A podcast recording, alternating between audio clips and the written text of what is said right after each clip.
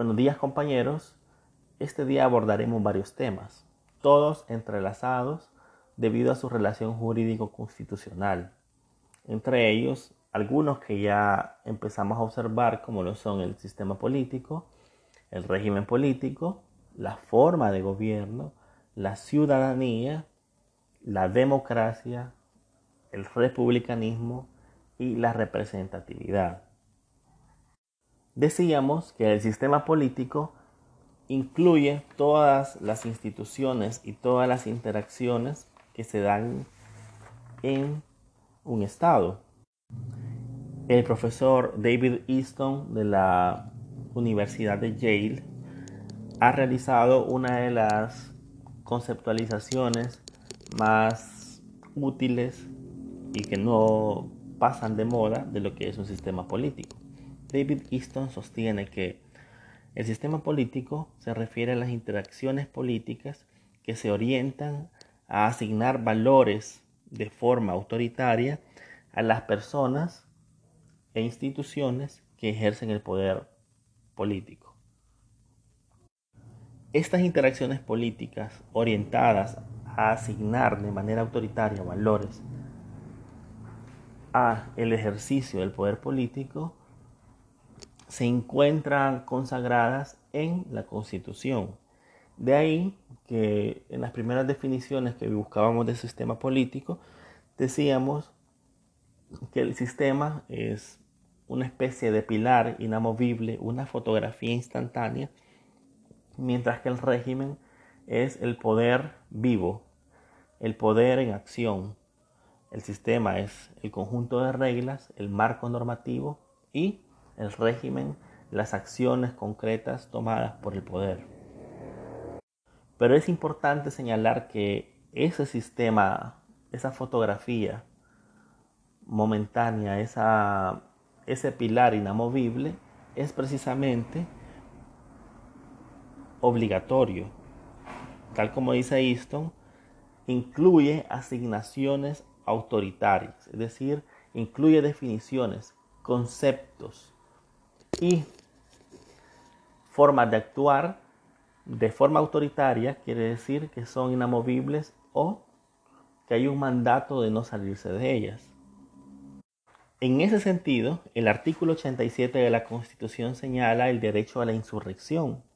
La insurrección, ustedes saben, es una forma de levantamiento contra el poder establecido y la motivación para que esta insurrección se dé es única y tiene que ver con la violencia, con el cambio y la modificación, con la transgresión de las definiciones y conceptos en las que el sistema político se construye.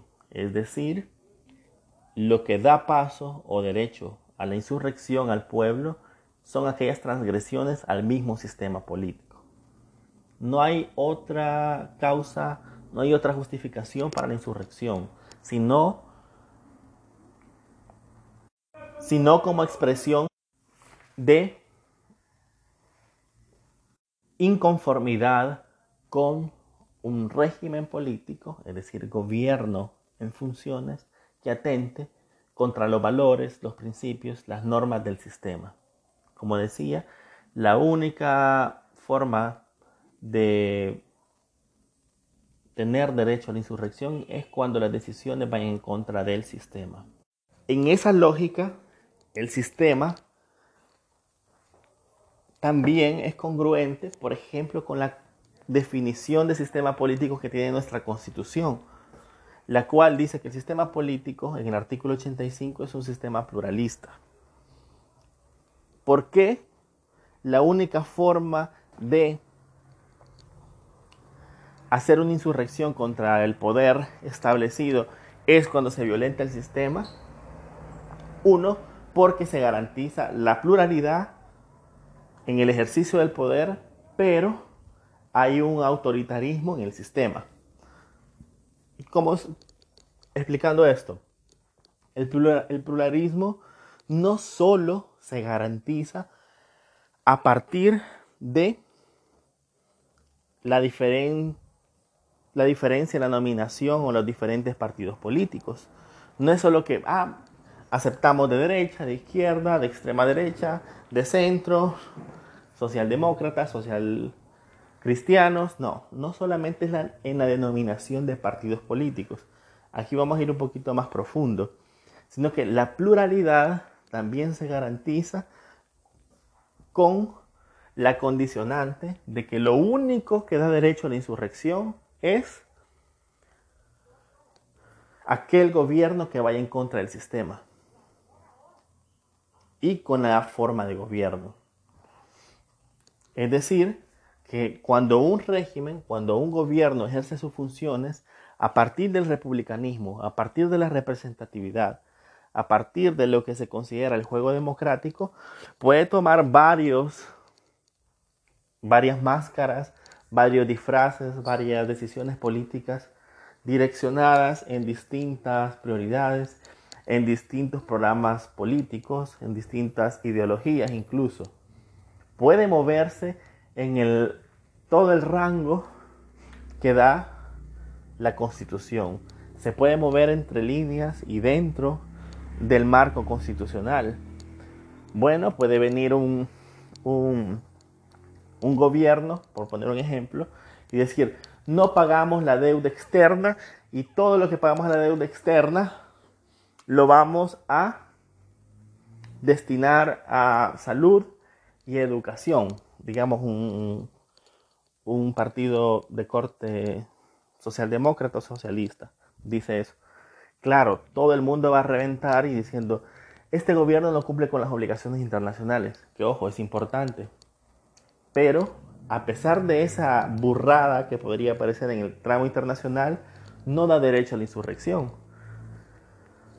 ¿Por qué? Porque no estaría tocando el sistema. El sistema. En ese sentido, la pluralidad se consagra que a partir de los siguientes cinco años a la gente no le gustó que no hiciéramos uso y de nuestra obligación a nivel internacional y a los cinco años votamos por un partido que sí, que sí pague a nivel internacional y que no nos vean como un bicho raro. De igual forma, un partido de derecha, digamos de extrema derecha, podría decir, bueno, nosotros el presupuesto lo vamos a utilizar para ayudar a las empresas para que mejoren su funcionamiento y vamos a cortar servicios públicos. Vamos a dejar ciertos servicios públicos, pero vamos a recortar a la mitad. Y la Universidad de El Salvador le vamos a cortar a la mitad porque ahí la nota mínima es, es demasiado poca, así que todos entran, etc. ¿Puedes tomar ese tipo de decisiones? Sí. ¿No va a ser populares? Probablemente no.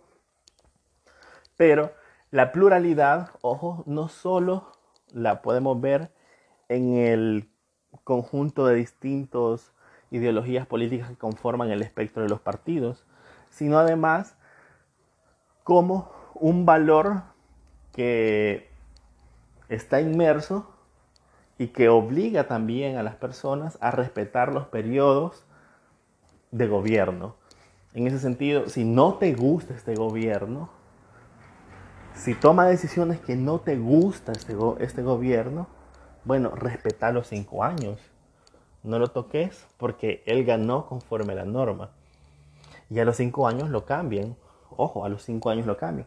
Ya, si este, este partido político de extrema derecha o este partido de izquierda que, que realizó el otro tipo de acciones dicen, bueno, lo primero que vamos a hacer es esto que, de que sea republicano no me gusta mucho. Estos, bueno, si les suena muy parecido el, el discurso, no es mi culpa, pero el ejemplo se da. A mí no me gusta el, cómo funciona el órgano de justicia. Le vamos a elegir de otra manera. Lo vamos a elegir a partir de que el presidente o el consejo de ministros van a elegir de ahora en adelante a los miembros de la sala de lo constitucional. Ahora en adelante, el Consejo de Ministros va a elegir a los diputados o los, diputados, o los partidos tales los vamos a anular sin sentencia. ¿Que Arena y el FMLN han tenido funcionarios corruptos? Sí. por eso lo vamos a anular a partir de ese decreto presidencial. Bueno, ese tipo de acciones podrían tener una intencionalidad de romper, ahí sí, el, el orden constitucional referente al sistema de gobierno. Este es el primer subtema que, estamos viendo, son reflexiones acerca de la forma de gobierno y sistema. Pero como decíamos, sistema es el conjunto de paradigmas obligatorios que definen a las instituciones políticas. Así como este paradigma está cruzado por valores que también tienen preeminencia constitucional.